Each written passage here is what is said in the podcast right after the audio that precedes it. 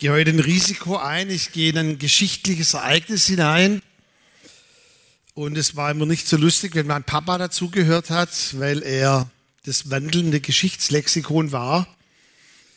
Und nicht nur, dass er mich hinterher verbessert hat nach einer Predigt, manches Mal auch in der Predigt. Ähm, also mein Schwiegervater Lothar ist auch ein wandelndes Geschichtslexikon. Lothar, ich versuche so gut wie möglich und so geschichtstreu.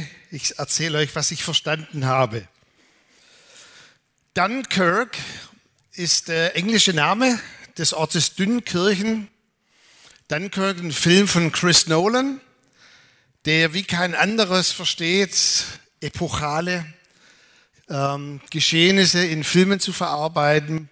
Ein Film von 2017, wenn ihr Zeit habt vor Weihnachten, an Weihnachten, schaut euch mal diesen Film Dunkirk an.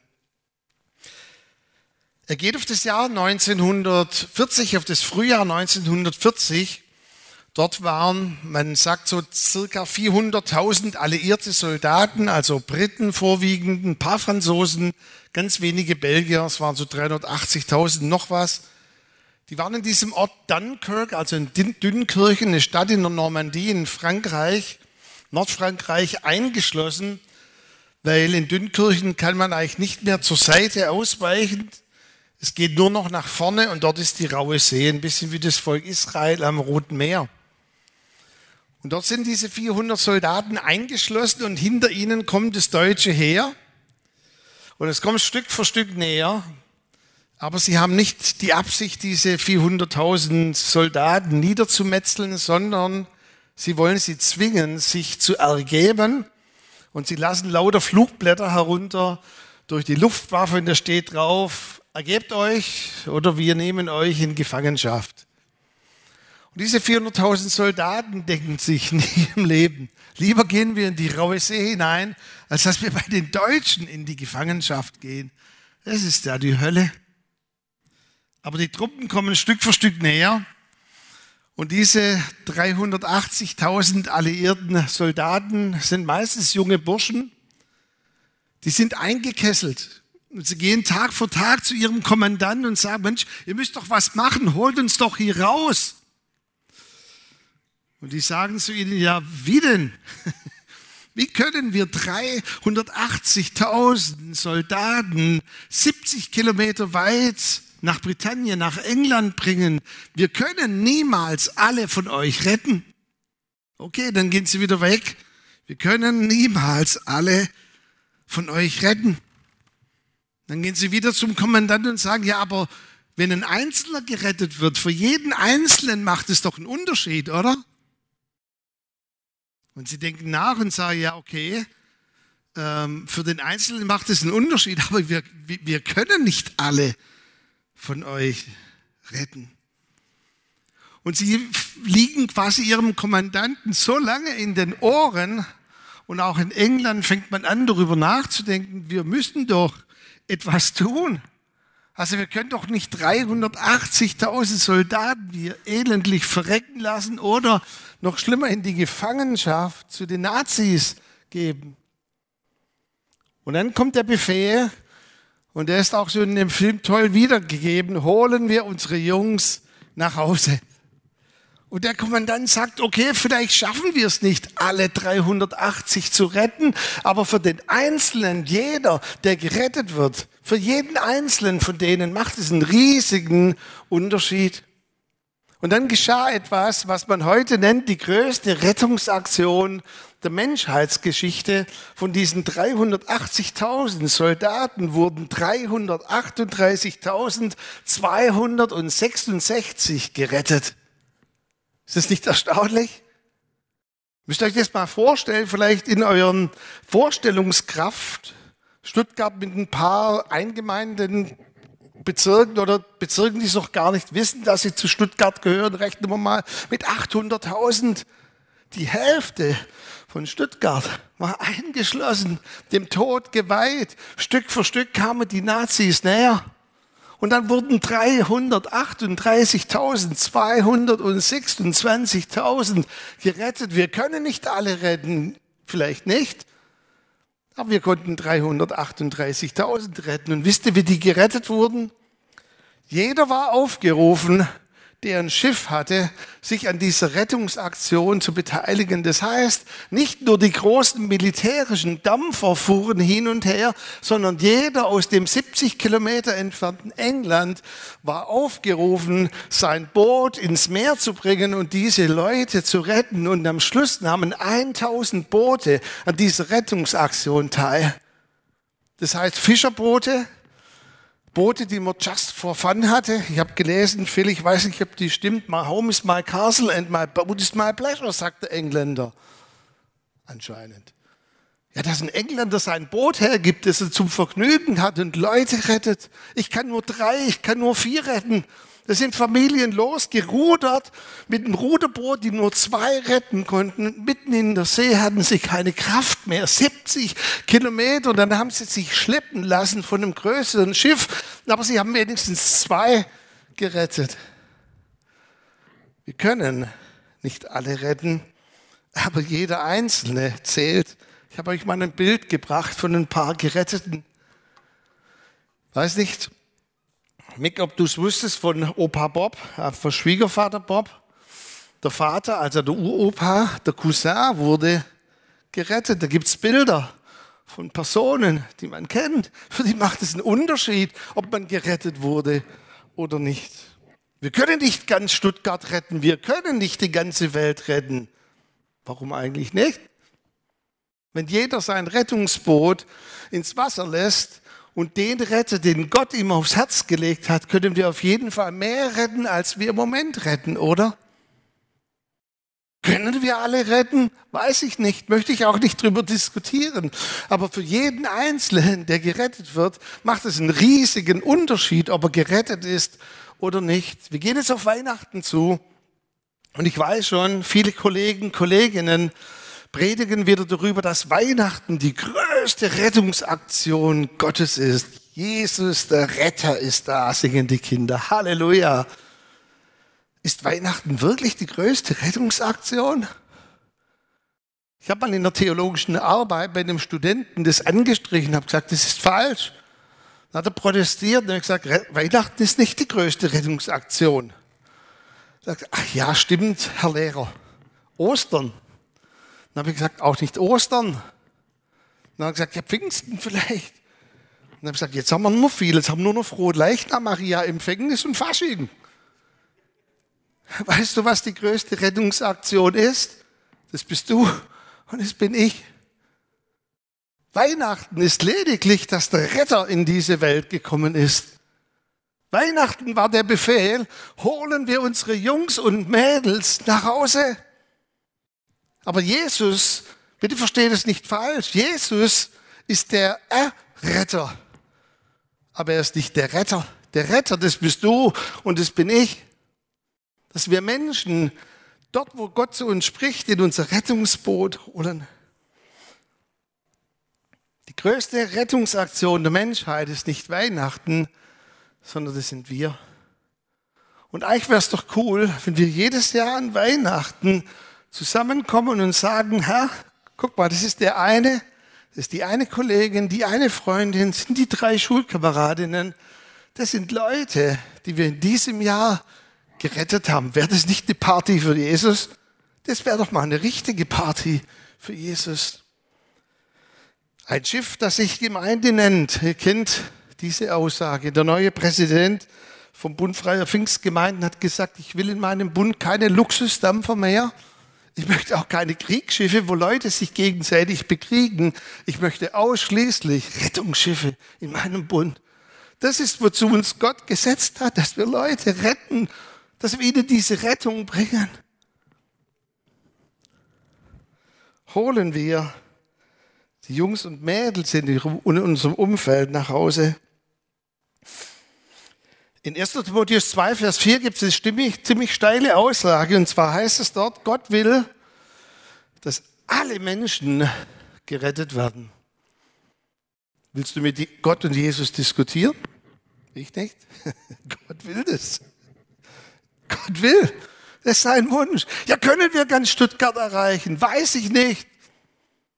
Aber wir können es auf jeden Fall besser tun, als wir es im Moment tun. Werden dann alle gerettet, weiß ich auch nicht. Aber für den einen, der gerettet wird, oder die zwei, die durch dich gerettet werden, macht es einen riesigen Unterschied. Nachdem ich diesen Film angeschaut habe, habe ich ein paar Mal noch nachts das so verarbeitet, weil es sind schon heftige Szenen. Und weißt du, die Menschen sprechen gerne darüber. Es gibt so viele Clips. XY war im Himmel. Schon mal angeschaut auf YouTube. Oh, dann hat man so, ich war im Himmel Ministry. Weißt du, dass es genauso viele Personen gibt, die ein Erlebnis hatten, ich war in der Hölle. Die sind nicht so oft angeklickt. Ich war nicht in der Hölle, nachdem ich den Film angeschaut habe.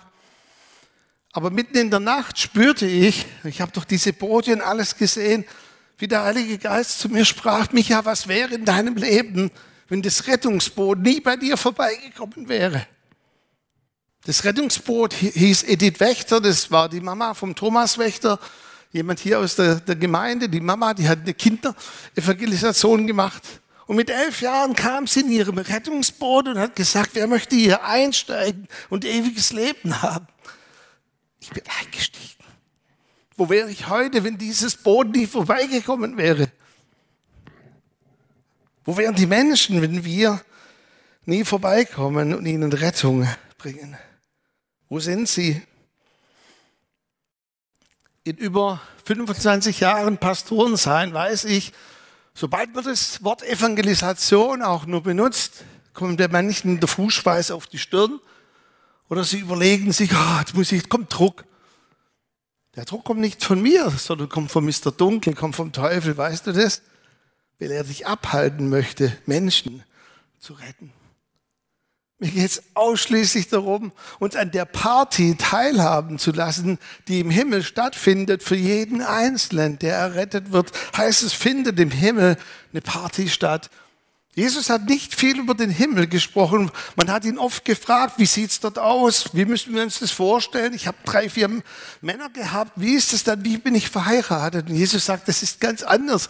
Ihr habt keine Vorstellung, wie das sein wird. Aber einmal macht er den Vorhang auf und er sagt, wenn jemand zu Gott findet, der sonst in der Hölle gewesen wäre, eingekesselt in Dunkirk, in der Gefangenschaft der Nazis, und jetzt ist er im Himmel, dann ist Party. Wäre das nicht toll, wenn wir öfters Partys hätten? Und ich möchte dich auf dem Hintergrund einer Party mit hineinnehmen in eine Geschichte aus Johannes Kapitel 4. Und dort ist die Geschichte einer Frau aus der Szene im Internetcafé. Ist das in eurer Bibel auch so überschrieben? Natürlich, wenn nicht, dann habt ihr noch eine alte Übersetzung, die Frau am Jakobsbrunnen. Ich mache jetzt ein bisschen Spaß, Comedy, nennst wie du möchtest. Weißt du, wir müssen das Evangelium in relevanter Art und Weise den Menschen erzählen, damit sie verstehen, warum sie in unser Rettungsboot wollen. Also wenn wir zum Nachbar sagen, jetzt erzähle ich dir eine Geschichte von einer Frau am Jakobsbrunnen. Der ist total klar. Ja klar, Jakobsbrunnen. Steht ja das sogar in der Bibel. Es war ein ganz historisch wichtiger Ort und dann sagen wir zu jemandem, weißt du, Abraham, Isaac und Jakob, die Erzväter des Volkes Israel. Die sagen, ja, ja, ist klar. Ich kenne Ronaldo und Messi momentan, aber sonst niemand. Da hat diese Frau aus der Szene und Jesus war unterwegs und er musste durch diesen Landstrich hindurch, ich musste das übersetzen. Letzte Woche habe ich es gepredigt in Hannover, da war es einfach. Wenn du zu jemandem aus Hannover sagst, er musste von Hannover durch Braunschweig, dann sagen die, der Braunschweig gibt's nicht. Also etwa wie, wenn ich nachher sage, Mick, du fährst so, so wir sind eine Ditziger Gemeinde, Heimerdingen. Also Heimerdingen gibt's eigentlich gar nicht, so, von Ditziger. Und Jesus ist in diesem Bezirk, seine Gang, seine Bros kaufen sich etwas zu essen. Und dann sieht er diese Frau in diesem Internet, Internetcafé, in dieser Kneipe, wo eigentlich erst abends Betrieb ist, aber sie kommt mittags schon. Wir kennen ihren Lebensstil, dass sie nicht so gerne abends kam, weil man sie kannte. Es kommt lieber mittags, wenn weniger los ist. Und Jesus sagt eine stimmt, ziemlich steile Aussage zu ihr. Er sagt, gib mir von deinem Cappuccino. Ich weiß nicht, wie Ehepaare das regelt, aber Ich finde es immer eklig, wenn so Ehepaare ungefragt vom Essen des anderen nehmen. Einfach so. Also ich frage zumindest. Und meistens sagt Annette, ja, aber kannst du mal sagen, sag, nö, ist mein Schnitzel. Also beim Cappuccino, hallo, jemand, wo du gar nicht kennst. Also, wenn ich jetzt in, in einen Café gehe und sage zu einer Frau, gib mir von deinem Cappuccino, die hat genau richtig reagiert. Die sagt, nimm doch deine eigene Cappuccino. Und Jesus sagt, wow, ähm, so eine Antwort kriege ich nicht oft. Ich bin Promi. Weißt du, bin ich Jesus, Gottes Sohn. Und dann sagt er zu ihr weiter, du, ich habe so einen Powerdrink, der dröhnt voll rein. Wenn du den nimmst, hast du die volle Dröhnung. Und sie sagt natürlich, her damit, den will ich. So ein Powerdrink, lebendiges Wasser, ihr wisst alles. Und dann sagt Jesus etwas sehr Schlaues. wisst ihr, wenn wir Menschen zu Jesus führen wollen, mit unserem Rettungsboot abholen wollen, müssen wir voll des Heiligen Geistes sein, sonst funktioniert das Ganze gar nicht.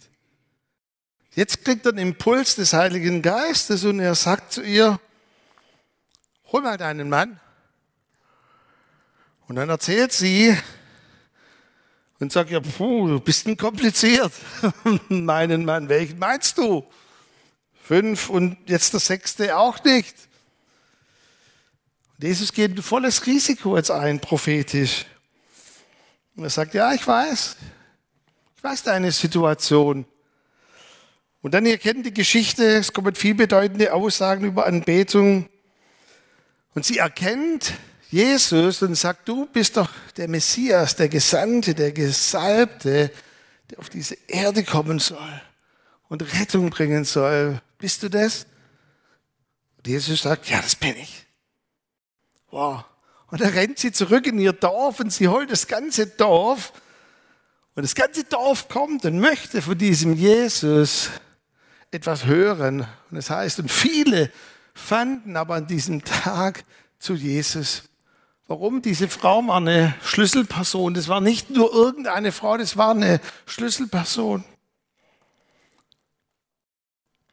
Und dann sagt Jesus, die Ernte ist reif. Ernte ist reif. Erlebst du das nicht immer und immer wieder, dass du mit Menschen sprichst, aber sie sind so hart gegenüber dem Evangelium, wollen gar nichts wissen? Und Jesus sagt, lass ich nicht gelten, die Ernte ist reif. Dann musst du die Richtigen ansprechen. Und wenn du die Richtigen ansprichst, musst du sie richtig ansprechen. Die Ernte ist reif. Es gibt Frauen und Männer, die wollen nach Hause in dem Rettungsboot, das du ihnen bringst. Sie wollen diese Rettung annehmen. Wann immer ich so diese Geschichte erzähle, ob es jetzt diese Frau aus der Szene ist oder am Jakobsbrunnen, das ist nicht so wichtig. Höre ich immer und immer wieder die eine Aussage, ja, das war ja Jesus. Ertappt. Jesus konnte das. Weißt du, warum ich heute Morgen hier bin, was mein Job ist, ist dir zu sagen, was Jesus kann, das kannst du schon lange. Wir denken immer, oh, das war Jesus. Nee, was Jesus kann, das kannst du schon lange. Das habe nicht ich gesagt, sondern Jesus. Er hat gesagt, die Werke, die ich tue, die werdet ihr auch tun und sogar noch größere. Warum? Weil ich zum Vater gehe und derselbe Heilige Geist, der in mir diese Geschichte bewirkt hat, wird in dir deine Geschichte bewirken. Und ich möchte dir drei kurze Punkte mitgeben, das erste, Jesus war alltagstauglich. Wisst ihr, wir beten so oft und es hat ja auch eine Bewandtnis. Herr, schick doch endlich meine Kollegin XY, die mir am Schreibtisch gegenüber sitzt, schick sie doch endlich mal sonntags hier in unsere heiligen oder unheiligen Hallen. Weißt du, was Jesus sagt? Verstehe ich nicht dieses Gebet. Das Rettungsboot ist doch bei ihr. 40 Stunden in der Woche. Dein Rettungsboot ist doch 40 Stunden in der Woche neben deinem Nachbarn, neben der Mutter aus dem Kindergarten, im Sportverein, was immer du so treibst unter der Woche. Jesus war alltagstauglich Das kam der Impuls des Heiligen Geistes. Seine ganze Gang, seine ganze Bros haben etwas gegessen. Er aber merkte durch den Heiligen Geist, heute lasse ich mal Mittagspause, Mittagspause sein. Es war ganz alltagstauglich. Der hat nicht jeden Tag gefastet. Aber der hat gesagt, heute ist irgendwas anders. Heute spreche ich mal den Kollegen, die Kollegin, den Nachbarn an. Und zwar tue ich es dort, wo die Person ist. Also viele kommen immer so Menschen retten bei dem Schönsten, was wir tun dürfen, in Stress. Ich sage, jetzt muss ich das dann noch zusätzlich machen zu dem, was ich tue. Ja, warum denn zusätzlich? Du sollst es dort machen, wo du bist. Und dann Punkt zwei, kulturkompatibel, keine Religion. Ich habe jetzt so die Zeit und möchte mich auch nicht in theologische Streitigkeiten einlassen. Aber weißt du, Jesus hätte sehr leicht gehabt, die Frau zuzudröhnen mit Religion. Ich gebe dir Wasser. Ja, was ein Wasser?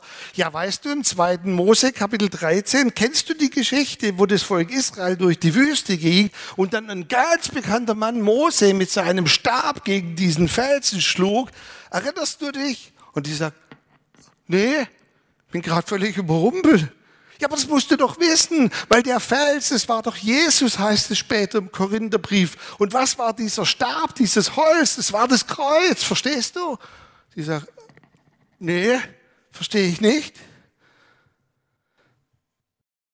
Die Frau kam, ohne dass Jesus irgendeine Bibelstelle erwähnte, ohne dass er explizit über das Kreuz gesprochen hat, kam die zum Glauben also hat Gott die Welt geliebt, auf dass jeder, der an ihn glaubt, der Vertrauen fasst. Das war ausreichend. Sie hat gesagt, ich glaube, du bist der Messias.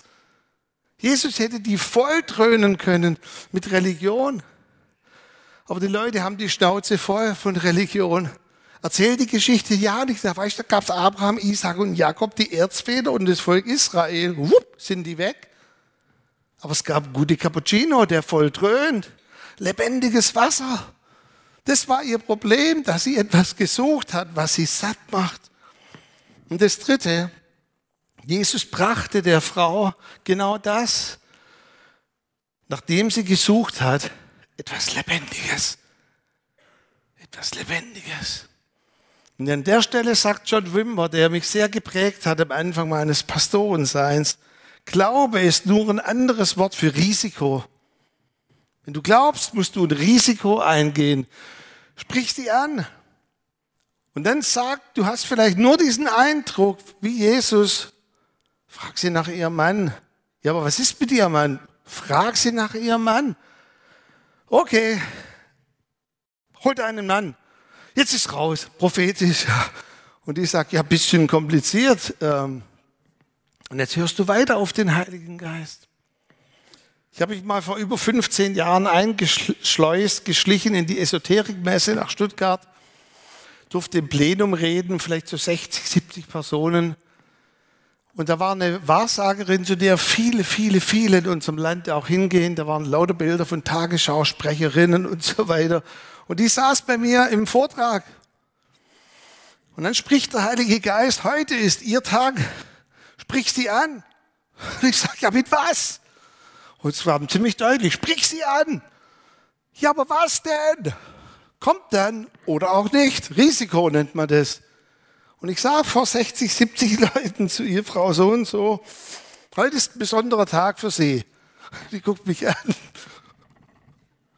ich sage, ja, jetzt mach schon. Ich bin ein bisschen unter Druck jetzt. Und dann sehe ich, wie sie in einem Ehebett liegt. Und ich sage, das kann ich doch nicht sagen. Ja, was war mit dem Ehebett? Und ich merkte, wie der Heilige Geist ein bisschen genau war, sage jetzt, händel nicht mit mir rum. Ich sage, ich sehe sie in einem Ehebett liegen, fängt die an zu weinen vor der ganzen Menge. Wisst ihr, dann habe ich gar nichts mehr gesagt. Sie hat gesagt und hat laut in der Menge gesagt, vor ein paar Wochen ist mein Mann im Ehebett tot neben mir gelegen und seitdem ist mein Leben nicht mehr dasselbe. Das habe nicht ich gesagt, das hat sie gesagt. Und dann hat sie mich angeschaut, junger Mann, was Sie drauf haben, habe ich nicht drauf. Ich habe gesagt, ich habe auch nichts drauf. Aber ich kenne jemanden, der es voll drauf hat. Das ist Jesus. Steht wenn wir den Leuten Jesus bringen wollen, müssen wir ein Risiko eingehen. Wir möchten als Deutsche immer alles vorformuliert und möglichst noch, dass wir vom iPad ablesen können oder iPhone. Ich habe lediglich gesagt, heute ist ein besonderer Tag für Sie. Und sie hat dann gemerkt, da war nichts vorbereitet, sondern da kommt etwas aus einer lebendigen Quelle. Und dazu möchte ich dich einladen. Ich habe vorhin gesagt, ich hatte nachts mal dieses Erlebnis, wo ich mir so vorgestellt habe, niemals das Boot der Rettung bei mir vorbeigekommen wäre. Wie wäre das bei dir? Bist du dankbar für die Person, die dir Rettung gebracht hat? Jesus hat gesagt, holen wir unsere Söhne und Töchter nach Hause. Weißt du, die Hölle ist ziemlich real. Auch wenn in unserer Gesellschaft Malle und andere, die irgendwelche Ballermann-Lieder haben, sich über die Hölle, da ist Party, das ist keine Party. Die Hölle ist real. Und deine Freunde, deine Kollegen, deine Nachbarn, sie werden Stück für Stück eingekreist. Und am Ende der Tage gibt es eine ewige Gefangenschaft, wenn du und wenn niemand anders sie gerettet hat. Das ist die Realität, in der du und in der ich drin stehe. Können wir denn alle retten? Ich weiß nicht. Jeder Einzelne zählt. Vielleicht bist du hier auf dieser Erde zu deinen 80 Jahren Gesundheit, zu deinen 80 Jahren und Gott hat dir eine Person anvertraut, die durch dich gerettet werden soll. Dann tu das. Ich habe vor kurzem beim Spaß gesagt, die Frau, früher hat man gesagt Kinderschultante, die Reinhard Bonke, aufgefordert hat, das Gebet nachzusprechen, dass er sein Leben Jesus Christus anvertraut hat, als er 13, 14 Jahre alt war. Und durch Reinhard wurden Millionen Menschen in Afrika gerettet. Oh, die Frau kriegt mal eine fette Belohnung im Himmel. Eine fette Belohnung. Wahrscheinlich war ihr ganzer Auftrag, mach in der Gemeinde Kinderarbeit und bring eine Person, Reinhard, in das Rettungsboot. Und er ist ein Multiplikator. Vielleicht bist du in dem Hochhaus, vielleicht bist du in der Wohnsiedlung, vielleicht bist du genau jetzt an dem Arbeitsplatz, wo du jetzt bist, damit Menschen durch dich gerettet werden können.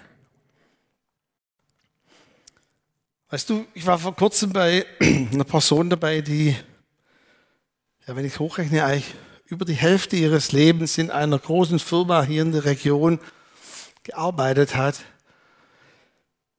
Und erlebt hat, wie sie selber gesagt hat, von der Schulbank, von der Werkbank immer mehr bis beinahe in die Konzernspitze. Und hat sie gesagt, das war Gnade und Gnade und Gnade von Gott. Ich stand da und musste weinen und ich wusste gar nicht warum. Ich habe gesagt, Gott, warum weine ich denn jetzt?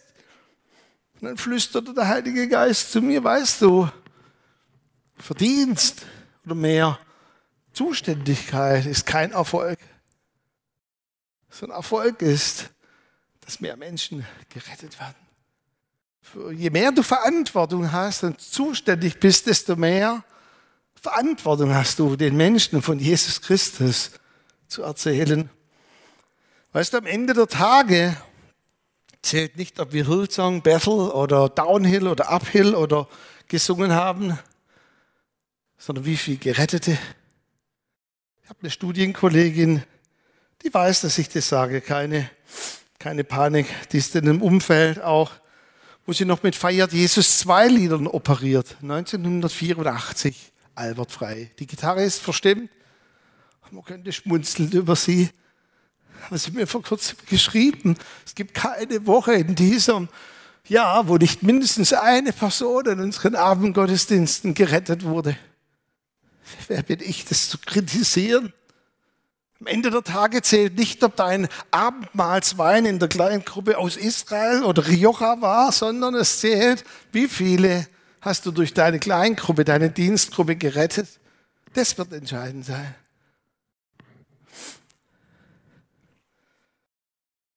Wir haben heute so viele Bibeln und immer gibt es eine neue Übersetzung. Aber ich möchte noch zum Abschluss das Zitat, die bringen, äh, Billy Graham hat mal gesagt, die Gemeinde ist die einzige Bibel, die diese Welt liest. Sagst vielleicht meine Kollegen, meine Kolleginnen, mein Nachbar auf dem Spielplatz, die Frau, was weiß ich, die lesen nie die Bibel. Doch. Zweiter Korintherbrief sagt, sie lesen dich. Und solange sie nicht sagen, gib mir von deinem Wasser, machen wir irgendetwas falsch, liebe Freunde. Solange sie nicht sagen, gib mich von deinem Cappuccino, machen wir irgendetwas falsch. Dann müssen wir noch mal ein neues Chapter schreiben. Ich möchte dich wirklich ermutigen, sei alltagstauglich. Du bist die Bibel und Glaube ist ein Risiko. Gott hat gesagt, holen wir unsere Jungs nach Hause. Ihr dürft gerne nach oben kommen schon. Ich zeige euch jetzt mal noch ein Bild, wie es wirklich ausgesehen hat. Es war nicht so Hollywood-mäßig schön, alles durchgestylt. So hat die Rettungsaktion ausgesehen. Da ging es drunter und drüber. Das Einzige, was ich zum Schluss tun möchte, hast du dein Boot schon auf der rauen See dieser Zeit und bist dabei, Menschen zu retten? Wie mit einer Kleingruppe aus? Seid ihr ein Rettungsboot? Mit einer Dienstgruppe? Seid ihr ein Rettungsboot? Am Ende der Tage wird nur zählen, wie viele habe ich gerettet. Und auch hier sind wir ein Rettungsschiff oder ein Vergnügungsschiff. Unsere einzige eigentlich Berechtigung ist, dass wir ein Rettungsschiff sind. Und ich möchte dich wirklich einladen, auch jetzt gerade in dieser Weihnachtszeit. Ja, Jesus, der Retter, ist da. Halleluja. Aber es können, obwohl der Retter da ist und obwohl der König aller Könige auf diese Welt kam, Menschen verloren gehen, wenn du nicht anfängst, da ein Boot als ein Rettungsboot zu sehen. Wisst ihr, was in keinem Wikipedia steht, auch in keinem Geschichtsbuch, soweit ich weiß zumindest? Bevor diese Rettungsaktion anfing, hat der König in England gesagt, lasst uns einen nationalweiten Gebetstag haben für unsere Jungs. Und lasst uns für unsere Jungs beten. Und dann sagte er, jetzt ist es dran, dass nicht nur der König spricht, sondern dass der König aller Könige uns beisteht. Wow. König aller Könige steht dabei. Das möchte ich dir wirklich zusprechen. Auch wenn du jetzt in deinem Herzen den Entschluss fasst und sagst, Herr, ich möchte mich wieder neu aufmachen. Lass dich auch nicht davon abhalten, dass es vielleicht ein paar Mal nicht funktioniert hat, dann mach's unreligiöser. Mach's, wie ich vorhin gesagt habe. Du musst nicht erzählen von was weiß ich allem, sondern hör auf den Heiligen Geist. Er ist der Beste.